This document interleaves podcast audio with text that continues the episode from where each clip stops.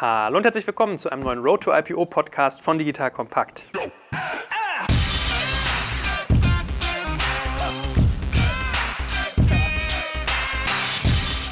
Mein Name ist Jörg Kaczmarek und es geht in den dritten und letzten Teil unseres Drehbuchs für den Gang an die Börse. Alle meine lieben Gesprächspartner kennen das jetzt schon, ja, weil wir zeichnen hier alles hintereinander auf. Muss man sich dreimal im Abstand von einer Stunde irgendwie vorstellen. Aber nevertheless, spannendes Thema und ich glaube auch spannende Gesprächspartner. Und wer von euch noch nicht in die ersten Teile reingehört, sollte das mal nachholen. Erster Teil drehte sich sehr viel um Regulatorik, was man alles rechtlich quasi für Grundlagen legen muss. Zweites war so das Bankenbusiness. Ja, wie bringt sich eine Bank ins Spiel? Was tut sie dann? Wie entwickelt sie eine Equity Story? Und wie entsteht eigentlich der Wertpapierprospekt? Und heute in unserem dritten Teil soll es darum gehen, wie vermarkte ich dann eigentlich einen Börsengang, wie entscheide ich mich, welchen Börsenplatz ich nutze und wie fühlt sich das dann eigentlich an, wenn die Glocke klingelt.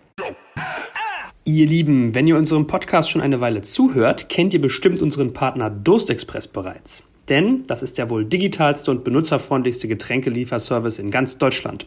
Und das Tolle ist, mittlerweile gibt es Durst Express nicht nur in Berlin, sondern auch in Leipzig. Das Beste daran schon mal vorweg, die Lieferung ist kostenlos und die Preise sind auf Supermarktniveau. Also ihr müsst nicht schleppen, ihr kriegt es kostenfrei geliefert und supermarktgünstige Preise. Aber nochmal kurz zur Erinnerung, was Durst Express eigentlich ist. Durst Express ist ein sehr convenient gestalteter Getränkelieferservice, dessen Besonderheit darin liegt, dass er euch innerhalb von 120 Minuten beliefert. Das heißt, ihr bestellt jetzt Jetzt in dieser Sekunde und in den nächsten zwei Stunden erhaltet ihr eure Getränke.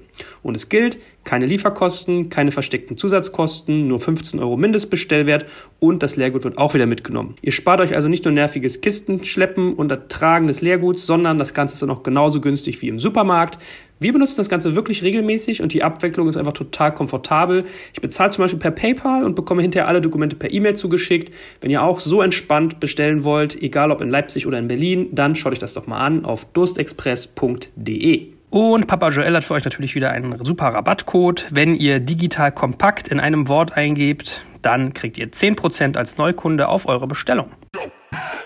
So, Glocke klingeln ist natürlich hier unsere Expertin wieder aus dem schönen Frankfurt dabei, die liebe Renata. Grüß dich. Hallo Joel, ich freue mich natürlich auch im dritten Teil dabei zu sein. Danke für die Einladung. Mein Thema Glocke läuten, Unternehmen beraten, betreuen, wenn sie sich tatsächlich für die Börse entscheiden. Das mache ich mit meinem Team. Hervorragend. Und wir haben natürlich auch wieder unseren geliebten Anwalt und unseren geliebten Banker dabei, den Andreas und den Stefan. Fangen wir wieder mit Andreas an. Sag doch noch einen kurzen Satz zu dir und zu ja, CMS. Grüß dich, grüß dich, Joel. Vielen Dank. Andreas Zanner, mein Name. Rechtsanwalt und Partner bei CMS und dort für Kapitalmarktrecht zuständig und ich beschäftige mich eben insbesondere mit IPOs, Secondary Placements an der Börse. Und lieber Stefan, was treibt Bärenberg und was tust du dort? Ja, hallo Joel, ich bin tatsächlich immer noch bei Bärenberg und da auch zuständig für alles, was mit Aktienplatzierung zu tun hat, also Börsengänge, Kapitalerhöhung, Aktienumplatzierung und solche Themen und ja, mache das dort schon seit acht Jahren, insgesamt schon seit über 20 Jahren. Ich darf ja wirklich mal an dieser Stelle auch euch ganz herzlichen Dank aussprechen. Es ist ja nicht selbstverständlich, dass man mehrere Stunden seiner Zeit und gerade Anwälte, da ist ja Zeit wirklich Geld im wahrsten Sinne des Wortes Wortes, ja, bei Bankern nicht weniger. Ganz herzlich danken, dass ihr euch so viel Zeit nehmt und unseren Zuhörern hier helft und auch mir, dieses Thema in der Tiefe zu verstehen. So, und jetzt haben wir ja schon gesagt, jetzt soll es mal ins Eingemachte gehen, eigentlich in die Vermarktung. Das heißt, wir haben jetzt schon die rechtlichen Grundlagen geklärt, wir haben eine Bank irgendwie ausgewählt für unseren Börsengang und haben uns Gedanken gemacht, wie so eine Equity Story aussieht, wie man die niederschreibt in einem Wertpapierprospekt. Und lieber Stefan,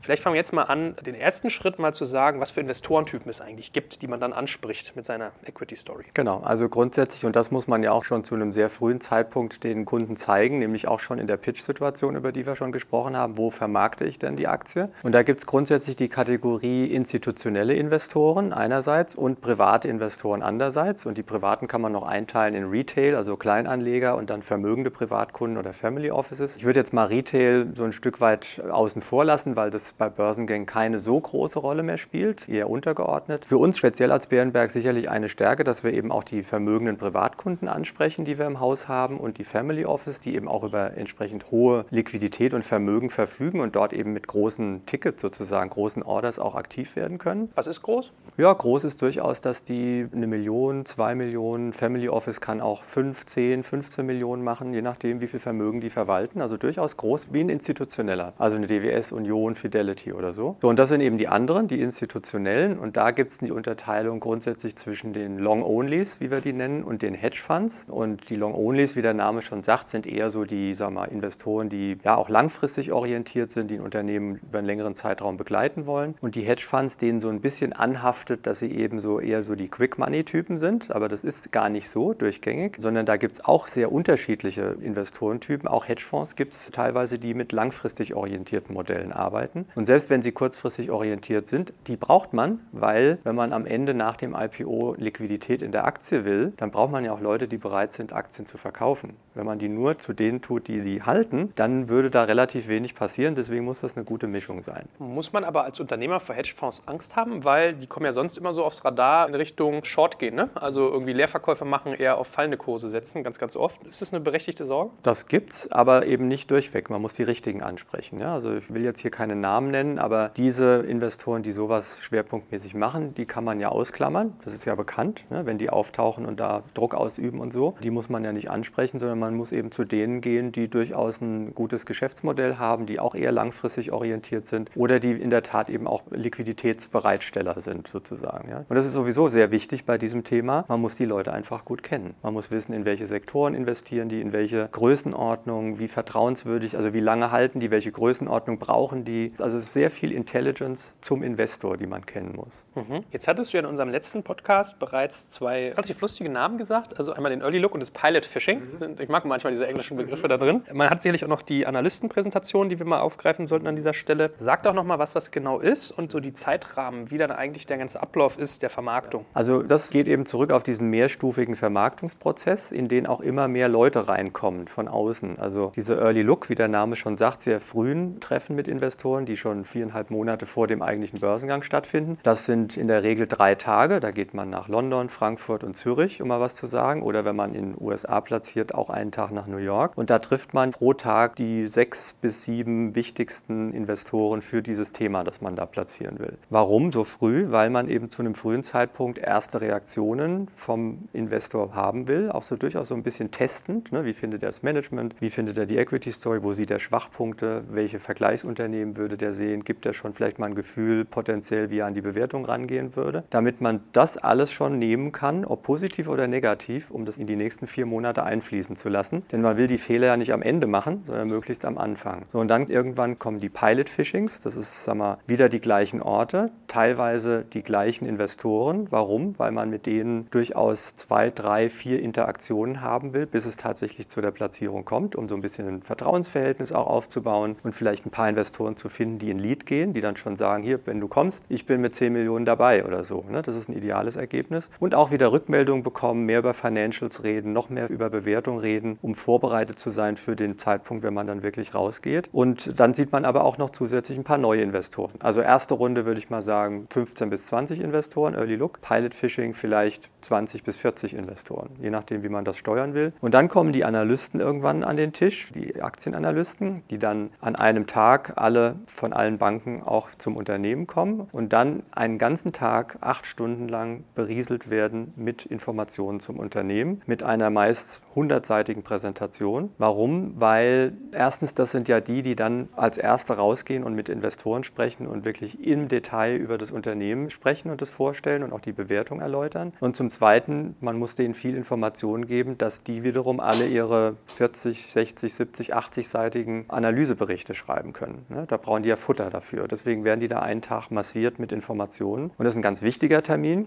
weil wenn die da rausgehen und nicht überzeugt sind von der ganzen Geschichte, kann man einpacken. Ja, weil das sind ja die Multiplikatoren in den Markt zu, zu Investoren. Und wenn die dann, haben meistens so vier, fünf, sechs Wochen Zeit, um ihre Reports zu schreiben. Die werden dann veröffentlicht, vier Wochen vor dem eigentlichen Listing, vor dem Glockeläuten. Und zwei von diesen vier Wochen gehen die dann zu Investoren raus, treffen 100, 150 Investoren, vorbereitend darauf, dass dann in den letzten zwei Wochen das Unternehmen wiederum kommt und denen auch nochmal erklärt, was sie alles Tolles machen. Und dann wird der Kreis der Investoren eben und der Beteiligten am Markt auch immer größer. Und so hat man einen mehrstufigen Aufbau. Ja. Wann genau ist so ein Pilot Fishing? Also zu welchem Zeitpunkt ungefähr? Pilot Fishing ist eher so zwei bis drei Monaten vor dem eigentlichen Börsengang. Mhm. Und was für Fragen werden so bei diesen Early Look Meetings und den Pilot Fishings mhm. üblicherweise gestellt? Gibt es da so Klassiker, was Investoren dann wissen wollen? Ja, also es geht immer sehr stark in Wettbewerber. Also wir kennen den und den, der macht doch das Gleiche. Warum seid ihr da besser? Warum überlebt ihr? Und warum kommt nicht der Große und überrollt euch? Solche Dinge. Wachstum, wenn das Unternehmen sehr stark wächst, wie wollen die das sicherstellen, dass das Wachstum weiterkommt? Unternehmen, die noch nicht profitabel profitabel sind, die werden natürlich gegrillt darauf, dass sie dann in zwei Jahren hoffentlich mal profitabel sind. Wie wollen die das erreichen? Ja, geht es über die Kosten, geht es über das Wachstum und dass sie dann irgendwann nicht mehr so viel investieren müssen, um zu wachsen? Also wo kommt das her? Geht man unprofitabel an die Börse? Ist Kann man machen. Ja? Kann man machen. Allerdings muss man einen klaren Weg aufzeigen, dass man profitabel wird. Und zwar nicht irgendwann, sondern möglichst in ein bis zwei Jahren. Länger wird es schwierig, Akzeptanz zu finden. Und diese Runde der Investoren da, wenn die Analystenreports draußen sind, die ist sehr wichtig, weil die natürlich natürlich auch Preispunkte sammeln. Also da geht es ja schon sehr konkret um Bewertung. Und zwei Wochen bevor dann wirklich das Management rausgeht, also zwei Wochen vor dem Börsengang, muss man ja diese Preisspanne festlegen, ne, mit der dann die Aktien angeboten werden. Und diese Preisspanne muss man eben idealerweise nicht einfach so würfeln oder irgendwo hinlegen, sondern die muss man ableiten aus den Rückmeldungen, die man von Investoren bekommen hat in dieser zweiwöchigen Analysten-Roadshow. Wenn jetzt jemand sich mit diesem Begriff Analyst noch nicht so auskennt, also man würde ja als erstes denken, Analyst kennt man eher so aus dem Journalistischen, das ist jemand neutral ist, der was schreibt. Also das sind schon Rollen, die bei euch als Bank angestellt sind, ja. die das quasi durchanalysieren, einen Report genau. rausschreiben und dann so ein bisschen Pre-Deal Investor Education machen, also die schon mal aufschlauen.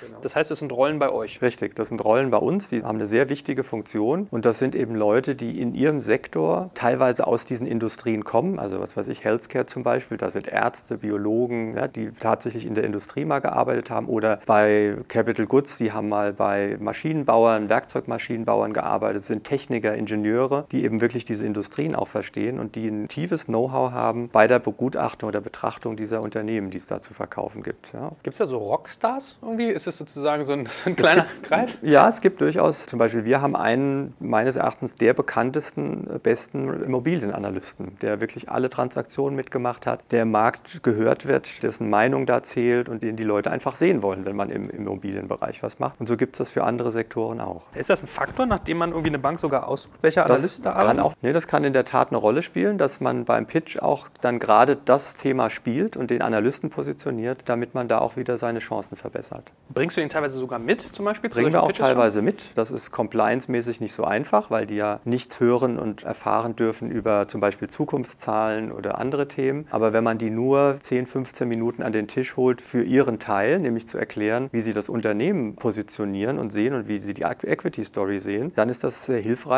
weil diejenigen ja am Ende eine große Rolle haben, wenn es in diese PDI geht, in diese Investor Education. Und warum gibt es bei denen Compliance-Regeln? Also wenn das eigentlich so eine Art hochgebildeter Salesman von euch ist, so die Vorhut, die man schickt, wer erlegt mir das auf? Compliance-Regeln? Er ist eben gerade nicht ein Salesman. Er ist ein unabhängiger Analyst, der sich ein eigenes Bild machen soll von der Firma und dem Potenzial, das diese Firma hat. Und der eben nicht zum Beispiel den Businessplan, also die zahlenmäßige Planung des Unternehmens bekommen darf, weil er sich eben selbst unabhängig davon davon ein Bild machen soll, wie sich das entwickeln kann und der dann auch nur beim Investor ernst genommen wird. Also wenn ich da hingehen würde und dem Investor erklären würde, wie toll das Unternehmen ist, würden die alle sagen, ist ja klar, weil der Ries, der will ja den, den IPO machen. Ja, natürlich findet er das toll. Der ist eben getrennt von diesem Corporate Finance Bereich, kriegt viele Informationen, die ich habe, nicht und muss das eben aus seiner Sicht unabhängig beurteilen und insbesondere bewerten. Und aus dieser Position und Unabhängigkeit heraus kriegt er auch seine Glaubwürdigkeit beim Investor. Also das ist jetzt mehr sozusagen gelebte Praxis, als dass Richtig. jetzt was Juristisches dranhängt. Aber wie kann man da sicher gehen, dass das eigentlich jemand ist, der in eurem Haus Haus mit angestellt ist und du trotzdem diese Chinese Walls hat? Also wer garantiert mir das? Naja, ich darf zum Beispiel mit dem während des IPO-Prozesses nicht kommunizieren.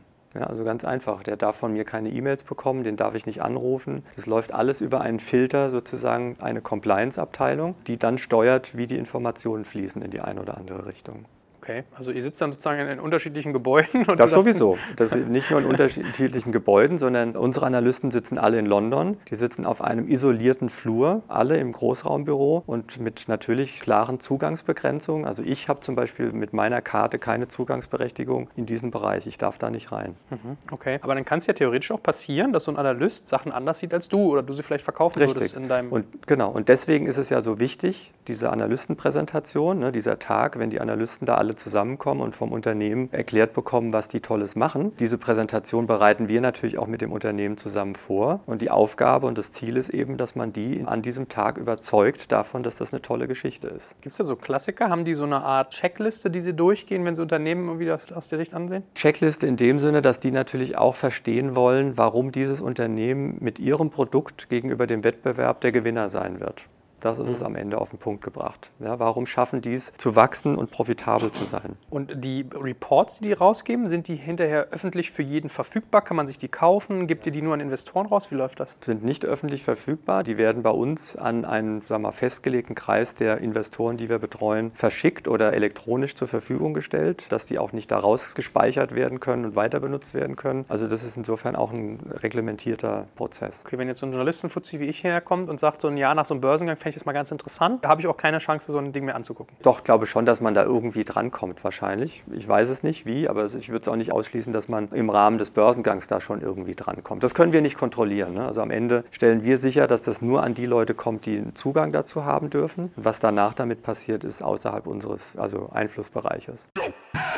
Ihr Lieben, wenn ihr euch momentan mit der persönlichen Karriereplanung beschäftigt, Wirtschaftszusammenhänge besser verstehen möchtet und euch für die großen digitalen Trends unserer Zeit interessiert und da ihr um einen Podcast hört, würde ich mal tippen, dass ihr das tut, dann habe ich einen ganz tollen Lesetipp für euch, nämlich Focus Business. Ihr kennt den Fokus ja als Wochenmagazin und mit Focus Business gibt es jetzt ein separates Wirtschafts- und Karrieremagazin, das euch genau zu diesen Themen weiterbildet. Also Digitalisierung, Globalisierung, demografischer Wandel und ganz viele Karrieretipps. Und ihr findet in diesen Heften ganz unterschiedliche Dinge, egal ob es aktuelle Branchentrends sind, spannende Unternehmerporträts oder nützliche Karrieretipps. Von daher kauft euch diese Teile einfach mal am Zeitungsladen oder online unter focus-business.info. Ihr könnt das Ganze auch digital kaufen, ihr könnt es abonnieren. Also ich glaube, das ist ganz, ganz super, um auf ganz einfachem Wege spannendes Wissen aufzusaugen und das Ganze immer mal wieder aus dem Buchregal hervorzuholen. focusbusiness.info oder wenn ihr im Zeitungsladen mal drüber stolpert, greift einfach zu.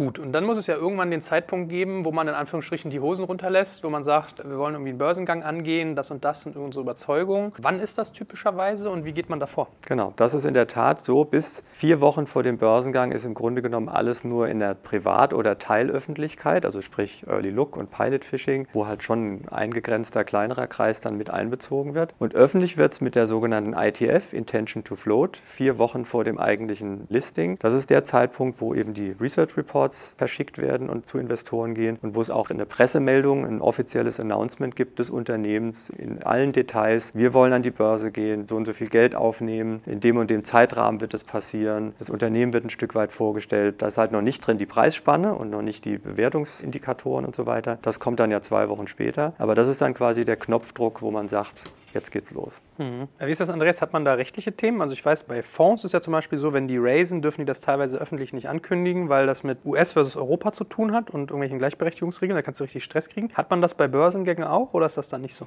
Ja, es ist in den sogenannten Publicity Guidelines ist die gesamte Kommunikation des IPOs geregelt. Die muss dann immer mit den Juristen abgestimmt werden und viele Themen sind dann eben entsprechend zu veröffentlichen. Man ist Abstellung des Zulassungsantrags bei der Börse, also auch wenn man noch nicht notiert ist, noch nicht die Glocke geläutet Leute da im Übrigen auch ad-hoc-pflichtig. Also man muss Insider-Informationen dann eben auch veröffentlichen. Also das wissen manche nicht, dass man auch schon vor dem Listing der Kapitalmarktkommunikation, also dieser Ad-hoc-Publizität der sogenannten, unterworfen ist. Also da stellen sich viele, sind für die Juristen jetzt keine komplizierten Themen, aber man muss eben mit auf dem Verteiler sein, damit man sieht, was wird zu welchem Zeitpunkt auch in, mit welchem Inhalt und mit welchem mhm. Disclaimer veröffentlicht. Ich meine, der ein oder andere hat ja auch schon mal diesen Begriff der Quiet Period irgendwie gehört, dass man sogar zu gewissen Phasen irgendwie ruhig sein muss. Also nichts sagen sollte über das Unternehmen, dann gibt es auch keine Interviews etc. pp. Wann wäre die? Vielleicht sagen wir da mal einen Satz zu, so kurz exkurshaft, bevor wir wieder eintauchen. Ja gut, ich weiß nicht, ob der Begriff so technisch zu verstehen ist, Stefan. Ich kenne es vor allem, habe jetzt gerade wieder eine Frage gehabt von börsennotierten Unternehmen, deren Vorstände sinnvollerweise in gewissen Perioden nicht mit Aktien handeln sollten. Also wenn nächste Woche der Quartalsbericht des Unternehmens X veröffentlicht wird, dann sollte der Finanzvorstand vielleicht nicht ein paar Tage vorher Aktien verkaufen oder kaufen. Also das sind so diese, diese Stillstands- oder Stillhalteperioden. Genau. Aber gibt es nicht auch richtig dezidiert Phasen, wo man auch öffentlich nichts sagt über sein Unternehmen? Also habe ich sogar gehabt, dass ich Leute dann interviewen wollte und die gesagt haben, tut uns leid, wir sind gerade in der Quiet Period, wir machen gerade kein Interview, gar nichts. Naja, eigentlich nur, wenn sie natürlich gewisse Phasen, wo man, also Beispiel, bevor man eben diese ETF natürlich rausgegeben hat, mhm. ja,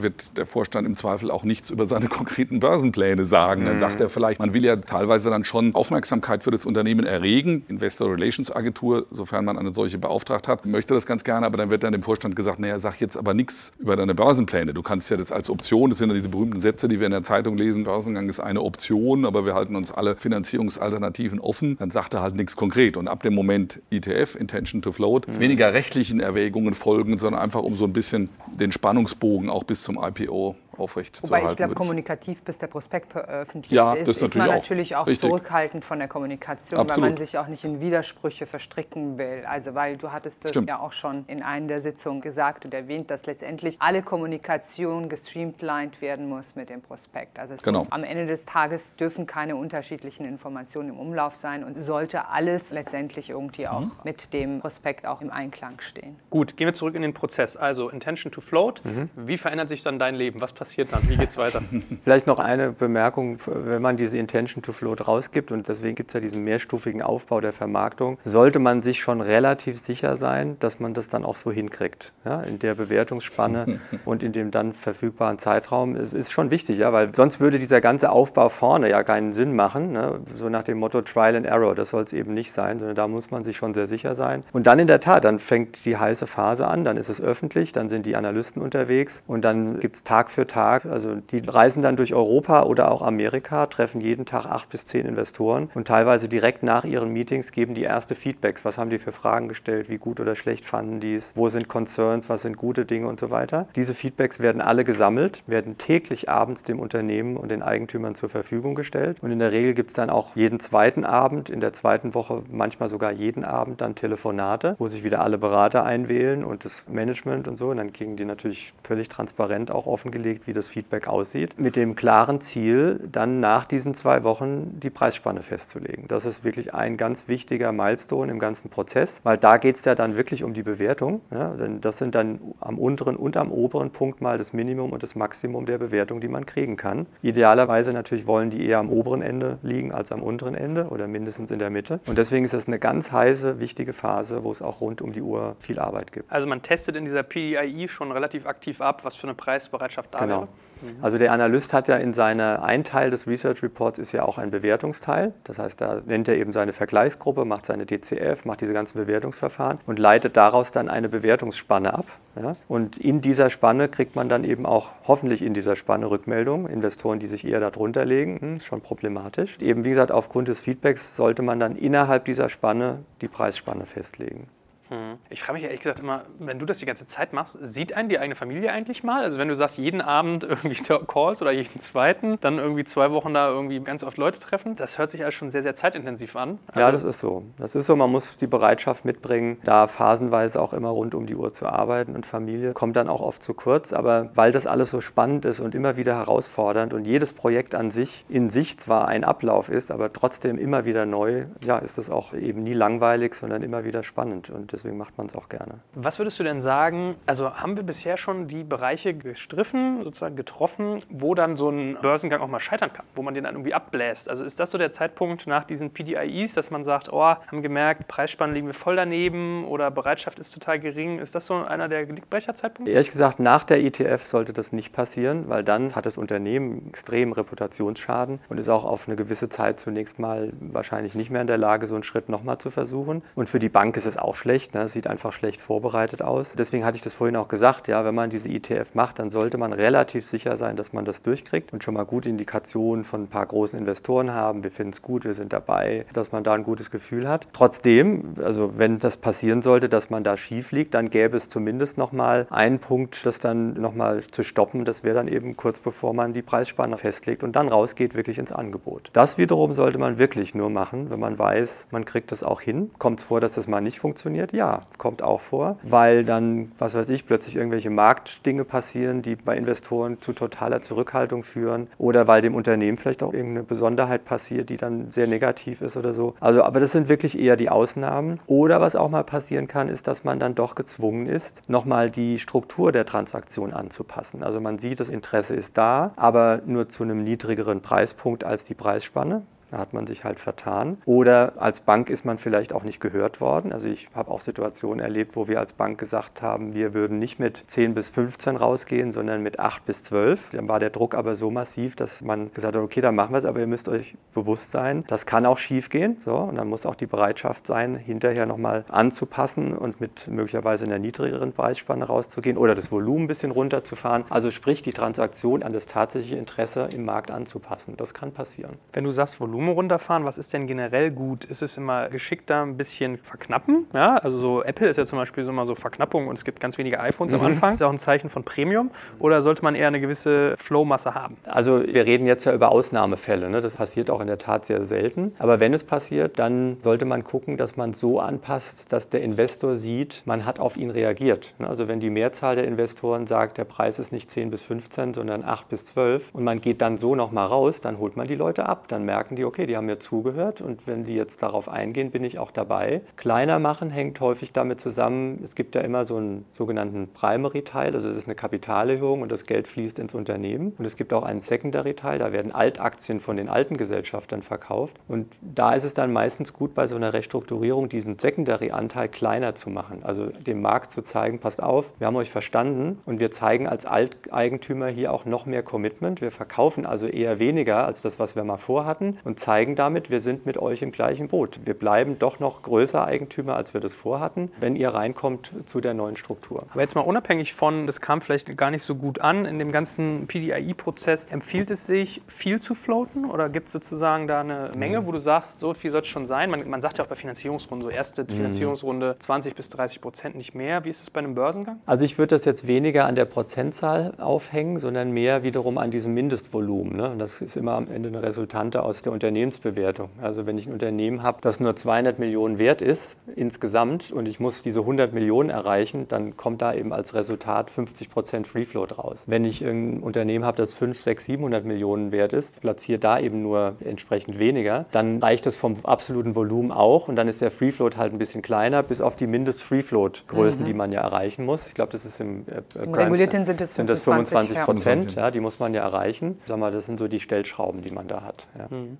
Wie ist das, Andreas? Wir haben ja irgendwie jetzt zum Beispiel gesagt, man kann irgendwie den Leuten entgegenkommen, indem man die Secondaries kleiner macht. Man kann irgendwie zeigen, man reguliert beim Preis nach. Sind so Lockerperioden auch so ein Thema, mit dem man irgendwie, was ja glaube ich eher ein juristisches Thema ist, dass man das irgendwie festschreibt? Ist das auch was, womit man das irgendwie hebeln kann, das Interesse der Investoren? Ich, ich denke schon. Also auf jeden Fall erwartet der Investor, dass jetzt nicht komplett Kasse gemacht wird und die Altaktionäre jetzt komplett aussteigen. Oder in der Regel, es gibt mhm. immer Fälle, wo das auch möglich ist. Aber vom mhm. Prinzip her, glaube ich, muss es, Stefan, korrigiere mich, eine angemessene Mischung sein. Und man möchte eben dann den Investor, der sicherlich ein bisschen was verkauft hat, aber man möchte nicht, dass der unkontrolliert am Tag zwei des Listings oder zwei Tage nach dem Listing irgendwie ja. verkauft, sondern der hat dann eben ein Lockup. Und je nachdem, wie groß die Portion ist, die er vielleicht nach sechs Monaten oder zwölf Monaten abgeben möchte, wird das dann auch versucht, in einem organisierten Prozess eben zu machen und nicht irgendwie wild genau. und unkontrolliert über den Markt. Deswegen ist der Lockup so wichtig. Der ist ein Signal an den Markt. Hier in einem Zeitraum von zum Beispiel sechs Monaten können keine weiteren Aktien in den Markt geschüttet werden, die den Kurs drücken würden. Da habt ihr eine Sicherheit, dass das nicht passieren wird. Ja. Mhm. So eine Schutzfunktion. Ja.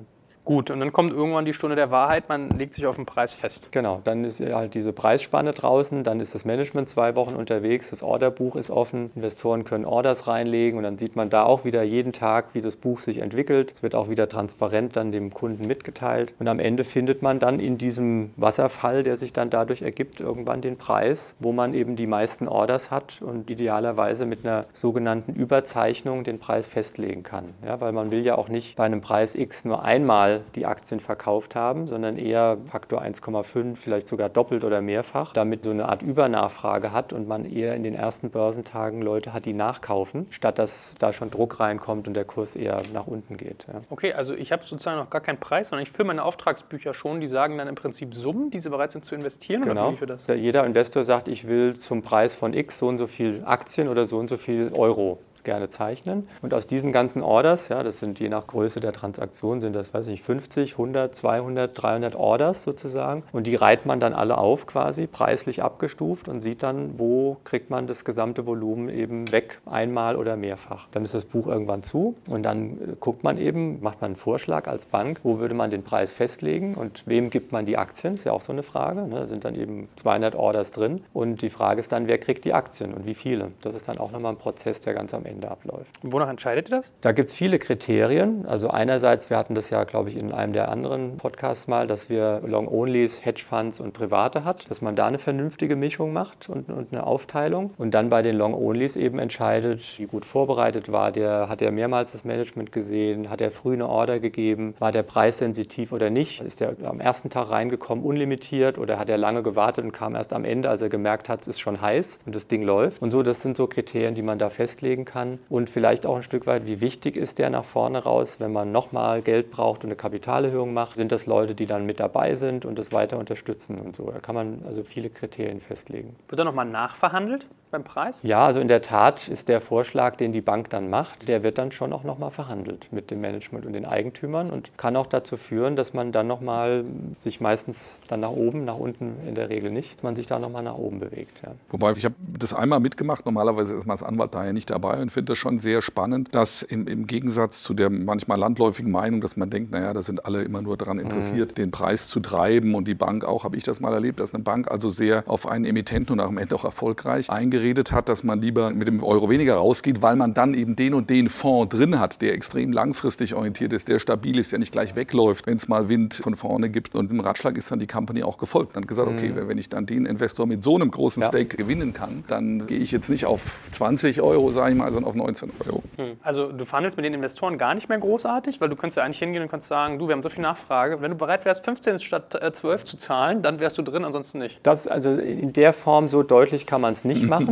Das passiert vorher, während des Bookbuildings. Also da gibt es natürlich nicht genau, wie das Buch gerade aussieht und bei welchem Preis man das machen könnte. Das darf man nicht nach draußen geben. Das ist ja quasi wiederum dann an der Stelle schon eine Insider-Information. Aber es gibt so gewisse Messages zur Buchentwicklung. Also die erste wichtigste ist immer, dass man sagt, das Buch ist gecovert. Also das Aktienvolumen ist verkauft. Und dann wissen schon mal alle, das ist jetzt nicht die Frage, ob das passiert oder nicht, sondern es ist nur noch eine Frage, passiert es am unteren Ende oder am oberen Ende. Diese erste Message, das Buch ist gecovert, bezieht sich immer erstmal auf das untere Ende. Da wissen die alle, am unteren Ende der Spanne ist das Buch voll. Und die nächste Message, die man hinkriegen muss, Books are covered through the entire range. Also da weiß jeder, an jedem Preispunkt bis ganz oben ist das Buch auch einmal voll. Und dann fängt eben dieser Wettbewerb an, dass die Leute wissen, okay, jetzt muss ich damit rechnen, dass es über meinem Limit, das ich gegeben habe, möglicherweise Weise festgemacht wird. Also muss ich mir nochmal überlegen, gehe ich nochmal hoch oder nicht? Weil wenn ich nicht hochgehe, bin ich vielleicht nicht dabei. Das ist genau diese Blackbox und diese Interaktion, die da passiert, die dazu führt, dass man den Preis dann Stück für Stück nach oben bekommt. Weil das ist ja die Aufgabe der Bank am Ende auch, den Preis dann ein Stück weit zu optimieren. Deswegen früh Buch füllen, früh diese erste Message, idealerweise am ersten Tag und dann über geschickte Interaktion auch den Preis optimieren am Ende. Und gar nicht, wie du sagst, ja, ganz am oberen Ende vielleicht, ja, sondern wenn es irgendwo in der Mitte ist oder der oberen Hälfte, sind auch alle schon happy. Und wenn das Buch dann zu ist, dann ist jeder Investor drin, dann kann der seinen Preis nicht mehr verändern, sein Volumen nicht mehr verändern. Dann muss er abwarten, was die Verhandlungen mit dem Kunden ergeben haben, ob er Aktien kriegt und wenn ja, wie viele Aktien er kriegt und zu welchem Preis, ne? weil der Preis ist für alle gleich dann.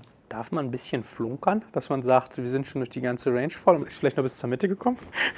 nee, was man machen, nee, flunkern darf man auf keinen Fall. Was man dann auch noch machen kann als dritte Nachricht ist, dass man die Preisspanne nochmal einengt. Also wenn mhm. man diese zweite hatte, man ist durch die ganze Range gecovert, dass man dann sagt, man hatte vorher 10 bis 14, sage ich mal, dass man dann sagt, Book is covered in the range 12 to 14. Also da wissen die Leute dann, von 12 bis 14 sind wir jetzt einmal voll. Mhm. So. Und dann kriegt man das so Stück für Stück nach oben. Gut, und dann verhandelt ihr im Prinzip Prinzip mit eurem Mandanten mhm. und man legt sich dann fest und dann werden die im Prinzip zugeteilt? Dann werden die zugeteilt, genau. Und dann ist in der Nacht irgendwann, es kann auch nachts oder bis morgens gehen, muss es entschieden sein. Und am nächsten Tag geht dann die Pressemeldung raus, erfolgreich gemacht zu dem und dem Preis. Und die Investoren werden dann von den zuständigen Aktien-Sales-Leuten morgens informiert darüber, wie viele Aktien sie bekommen haben. Mhm. Sind das diese Pre-IPO-Aktien dann, wie man das ja teilweise auch, also ich weiß, als in den USA die Börsengänge im Tech-Bereich losgingen, haben die dann gesagt, ah, ich habe Pre-IPO-Aktien gekriegt von Facebook Facebook und von dem und von dem und von dem. Fällt nee. das in die Sparte? Nee, das ist was anderes, weil das sind ja dann tatsächlich die Aktien aus dem Börsengang. Das sind wahrscheinlich eher Aktien, die aus, weiß ich, vorherigen Stock Options oder Incentivierungsprogrammen fürs Management kommen. Ja, also ich glaube, das ist eher in die Richtung. Also es gibt auch keine Discounts, dass man jetzt sagt, äh, wenn ich institutioneller Investor bin, habe ich zum Beispiel Nein. eine Preisspanne oder einen Preispunkt, der, der niedriger Preis ist für alle gleich. Okay, gut. Also im Prinzip gehe ich dann also an die Börse und weiß schon, ich habe schon irgendwie was entsprechendes platziert. Mhm. Wie viel Prozent seines Volumens, was man denn vertreiben will, macht man denn schon auf diesem Wege und wie viel überlässt man dann eigentlich den Anlegern, die quasi wirklich am Markt kaufen? Ja gut, also platzieren muss man zunächst mal das gesamte Volumen in dem Moment. Ne? Wenn das Buch zu ist, muss die Gesamtstückzahl der Aktien, die man da verkaufen will, verkauft sein. Und dann kommt eben irgendwann der Zeitpunkt, das ist ja meistens am nächsten Tag, dass dann die erste Notiz eben ist. Dann trifft man sich eben an der Börse auf dem Parkett, an der Händlerschranke und dann kommen da die Orders rein am ersten Tag. Die Aktie ist ja dann handelbar und dann guckt der Makler, was da an Kauf und Verkäufen ist und wo dann an dem Tag zu der Stunde oder Minute der Clearingpreis ist für das erste Ordervolumen. Und das ist dann ja der eben erste Preis, der dann ausgerufen wird und dann wird die Glocke geläutet. Ja? Und dann sind alle drin. Also dann sind die Investoren Teil des Geschehens, die im IPO eine Rolle gespielt haben, aber auch alle anderen, die vorher vielleicht überhaupt nicht damit zu tun hatten. Auch jeder Retail-Investor, jeder, der dann Aktien kaufen will, der kann Aktien kaufen und die, die Aktien bekommen haben, das sind natürlich die einzigen, die dann zu dem Zeitpunkt Aktien verkaufen können. Mhm. Also muss man nochmal für den geneigten Laien, glaube ich, erklären. Also wenn ich so ein volles Orderbuch habe, ist im Prinzip mein Börsengang schon gegessen. Also mhm. ich habe alles schon verkauft. Richtig. Und dann muss ich eigentlich darauf spekulieren, dass irgendjemand, der bei euch gekauft hat, gleich wieder verkauft, wenn ich jetzt als Normalsterblicher mich jetzt an dem Ding genau, beteilige. Genau, und dass ich möglichst auch einen ersten Kurs habe, der höher ist als der, den ich festgelegt habe in diesem Orderbuch. Ne? Dass man eine schöne Entwicklung dann hat am ersten Handelstag. Und deswegen muss man ja auch die Aktien idealerweise so zuteilen, dass man überwiegend an diese sogenannten Long-Only, das hatten wir in der anderen Runde ja besprochen, eben Investoren, die eher langfristig orientiert sind, aber auch einen gewissen Teil gibt an Hedgefonds oder andere, die auch bereit sind, wenn am ersten Tag der Kurs 5% oder was auch immer hochgeht, ein paar Aktien zu verkaufen, dass Liquidität entsteht. Übrigens, wenn ihr gerade auf der Suche nach jemandem seid, der euch bei der Implementierung innovativer Cloud-Technologie hilft, habe ich noch einen spannenden Tipp für euch, nämlich unseren Partner Cloudwürdig. Gestartet schon im Jahre 2008, zählt Cloudwürdig zu den erfahrensten Cloud-Dienstleistern dieses Landes und ist Google Premium-Partner. Was heißt das? Das Team unterstützt Unternehmen bei der Entscheidungsfindung, indem sie ihnen in Workshops das Thema Cloud näher bringt und gemeinsam erörtert, was für das Unternehmen eigentlich am besten passt. Gleichzeitig unterstützt euch Cloudwürdig auch technisch bei der Migration und der Integration und darüber hinaus hilft es, die Verantwortlichen auf die Veränderungen vorzubereiten, zu schulen sowie Arbeitsabläufe und Prozesse effizient zu automatisieren. Natürlich habt ihr dabei auch jederzeit einen persönlichen Ansprechpartner und deutschen Qualitätssupport und man muss dazu sagen, Cloudwürdig ist komplett spezialisiert auf die Google Cloud Plattform mit Diensten etwa im Bereich Computing, Speicher- und Datenbanken, Netzwerke, Big Data oder auch IoT und maschinelles Lernen. Also ihr merkt, ihr könnt die Google Cloud Plattform total vielseitig einsetzen und natürlich arbeitet Cloudwürdig auch mit den anderen Dienstleistungen von Google, etwa der G Suite mit solchen Sachen wie Google Docs, Gmail oder auch dem Google Kalender oder auch Google Chrome. Warum ist das so? Weil Google nach ihrer Erfahrung die beste Technologie mit dem besten Preis-Leistungs-Verhältnis bietet. Wenn also auch euer Unternehmen daran interessiert ist, äh, in die Cloud gebracht zu werden, dann sprecht doch mal mit dem Team von Cloudwürdig. Das Ganze findet ihr unter cloudwürdig.com und Cloudwürdig schreibt sich dann mit UE. cloudwürdig.com.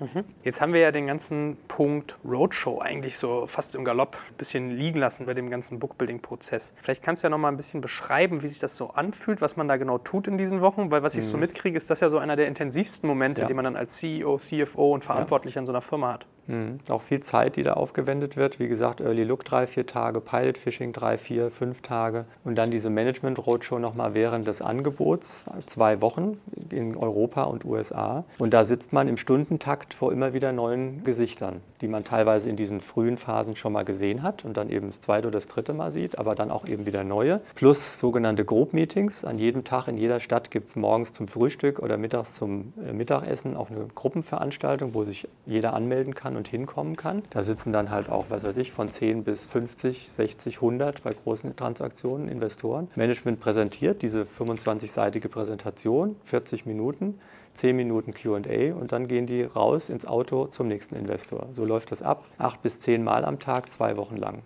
Jeden Tag in einer anderen Stadt. Also sehr intensiv und deswegen muss das alles äh, auch super vorbereitet sein. Samstag, Sonntag auch? Also nee, das nicht. Samstag, Sonntag ist Ruhetag. Okay, also du hast zehn Tage eigentlich, ja, wo du wirklich genau. acht Meetings am Tag Genau. Ideal, also manchmal gibt es auch acht Tage, nur sieben oder acht Tage, aber der längste Zeitraum ist zehn Tage. Wow, okay. Also merkt man mal, ist ja auch, wenn man es gerade richtig gelernt hat, so der essentiellste Teil das eigentlich. Ist der wichtigste, also ja, was heißt der wichtig? Der wichtig ist vorne auch, weil wenn man vorne nicht ordentlich arbeitet, kann man da auch nicht die Preisspanne festlegen und muss ja auch wissen, dass es dann funktioniert. Aber im Sinne von Order-Taking und wirklich das Ding jetzt umsetzen und platzieren, ist es sicherlich die wichtigste Phase. Mhm. So, Renata, dann hier. Erstnotiz, Glocke läuten, das ist ja das, wo ihr dann wirklich so hardcore mit in Aktion seid. Beschreibt doch mal, also da, da ist ja wirklich, wird es ja intensiv, ne?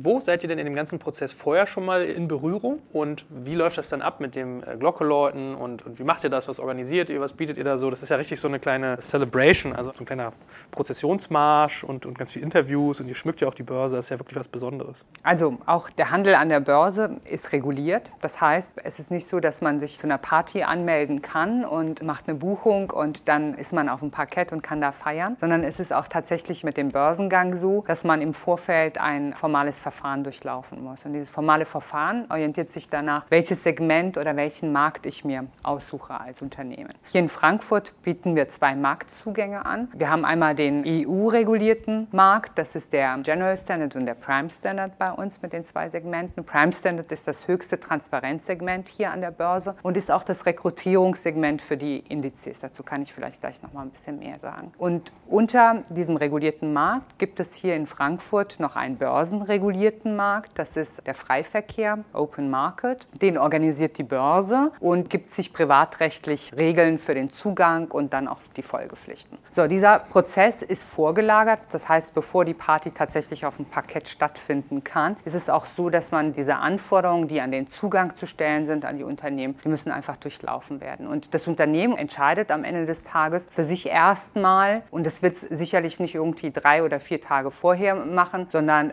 Zusammenhang Zusammenhang auch mit der Bank, welches Segment sie für das Richtige für sich halten. Wenn man ein Unternehmen ist, was eine entsprechende Größenordnung hat und auch für sich eine Teilnahme in den Indizes der deutschen Börse anpeilt, dann wird es sinnvollerweise so sein, dass man sich für den Prime Standard ähm, entscheidet. Wenn man sagt, man ist ein kleineres Unternehmen, will vielleicht und kann vielleicht auch die eine oder andere regulatorische Vorgabe nicht erfüllen, wie zum Beispiel IFRS-Reportings, dann muss man sich halt nach Alternativen umschauen. Und dann ist es sicherlich richtig, dass man dann vielleicht irgendwie über eins unserer Segmente im Freiverkehr nachdenkt. Ich habe das ja eben so ein bisschen scherzhaft gesagt. Ne? Ihr seid ja jetzt mehr als irgendwie der Partyorganisator, wenn dann hier irgendwie die Poster aufgehangen werden und eine Glocke dahingestellt werden. Also man lernt schon, es ist eigentlich am Ende des Tages eine Entscheidung für einen Börsenplatz. Und da wäre interessant auch mal zu verstehen, wonach man den auswählt. Also jetzt haben wir schon gelernt, die Segmente wähle ich ein Stück weit danach, wie transparent ich sein will. Was sind denn noch weitere Faktoren, um zu überlegen, will ich jetzt Prime Standard? Du mhm. hast ja Scale auch irgendwie im, im Zuge mal erwähnt. Am Ende ist es so, dass letztendlich auch für Unternehmen entscheidend ist, wo erreicht erreichen sie ihre Investoren und wo sind die Investoren bereit zu investieren. Wenn die Bank keine Investorenreichweite hat, die auch bereit ist, in Frankfurt zu handeln und in Frankfurt den IPO mit zu begleiten, dann ist es schwierig, wenn man das in Frankfurt macht. Wir denken, dass wir eine sehr gute Reichweite haben weltweit. Das heißt, wir sind angeschlossen an alle Finanzplätze weltweit und haben 200 Teilnehmer, die hier an unsere Infrastruktur angebunden sind, sodass wir eigentlich weltweit alle Investoren erreichen können. Also das wird grundsätzlich grundsätzlich irgendwie hier nicht in Frankfurt das Problem sein. Jetzt gibt es aber durchaus eben auch Themen bei Unternehmen, dass sie unterschiedliche Strategien verfolgen, warum sie überhaupt einen Börsengang machen. Und da mag es so sein, dass sie vielleicht irgendwie einen Markt sich erschließen wollen. Da kann es durchaus sinnvoll sein, dass man auch dann überlegt, entsprechend seinen Börsengang dorthin zu legen. Oder dass man sagt, man muss sich umgucken, wo sind denn tatsächlich auch die Wettbewerber, wo ist die Peer Group, wo will ich mich gegen messen. Das sind auch Faktoren, die dafür sprechen können. Am Ende des Tages für den Handel als solchen ist entscheidend, dass ich einen geordneten Markt habe und dass ich ausreichend Liquidität habe und quasi auch die Umsätze in der Aktie dann sichergestellt sind nach dem IPO.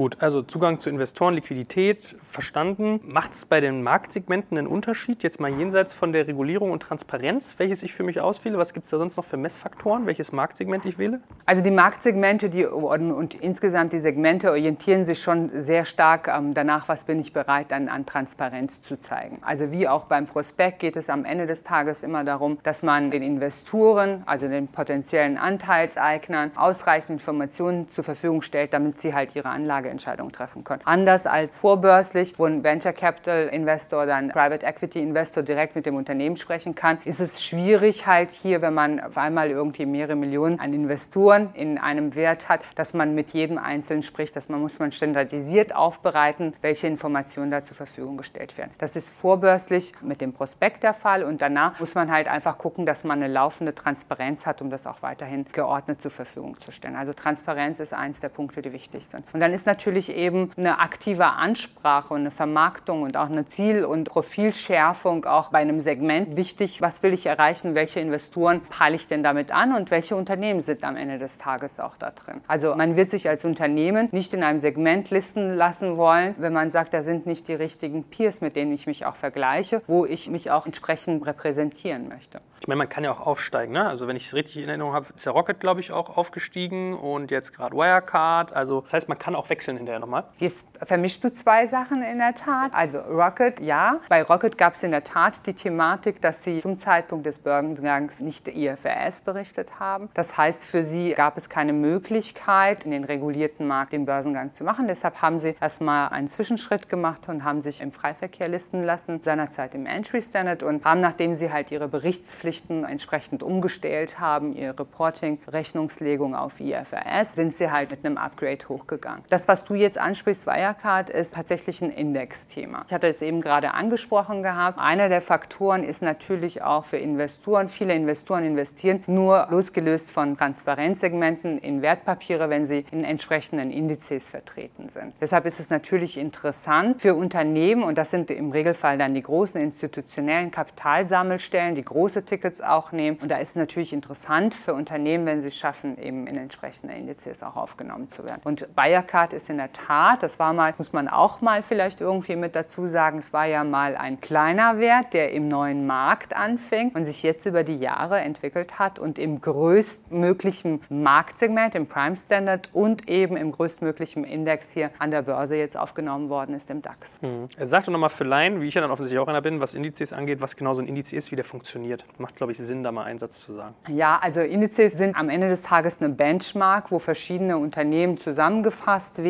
Und zusammengefasst werden sie an bestimmten Kriterien, die man sich als Indexanbieter gibt. Und hier in Frankfurt ist es so bei unseren Indizes, bei unseren Auswahlindizes so, dass man eine Eingangszugangsvoraussetzung hat. Das ist die Zugehörigkeit zum Prime Standard. Und darüber hinaus geht es eben darum, dass ich eine entsprechende Liquidität habe und ein Umsatz auch in diesen Wertpapieren ist. Also sprich, es geht darum, wie viel der Wertpapier Wertpapiere, die gelistet sind, insgesamt sind im Free Float, weil nur diese Wertpapiere werden berücksichtigt und wie viel Umsatz habe ich in den Wertpapieren. Das wird alles zusammen gemessen und dann entsprechend sortiert in den Indizes. So, liebe Hörer, für heute sind wir schon wieder am Ende unseres Podcasts angelangt. Wenn euch das Thema aber noch weiter interessiert, habt ihr die Möglichkeit, euch auf Patreon extra lange Podcasts von uns zu besorgen. Also quasi jeweils einen Director's Cut, der noch einmal 10 bis 20 Prozent länger ist und dementsprechend mehr Inhalt bietet. Patreon schreibt sich wieder Patron, nur mit E dazwischen, also Patreon. Und unter patreon.com slash dekompakt könnt ihr euch für monatlich ein paar Taler besagte extra Podcasts klicken. Dort ist dann übrigens auch keine Werbung enthalten, sondern diese wird ans Ende geschnitten und auch sonst kommt ihr in den Genuss unterschiedlicher Extrainhalte wie unser Recherchematerial, die Teilnahme an all unseren Gewinnspielen und, und, und. Uns freut es natürlich sehr, wenn wir euch für diese Bonusinhalte begeistern können. Ansonsten vielen Dank fürs Zuhören und auf bald!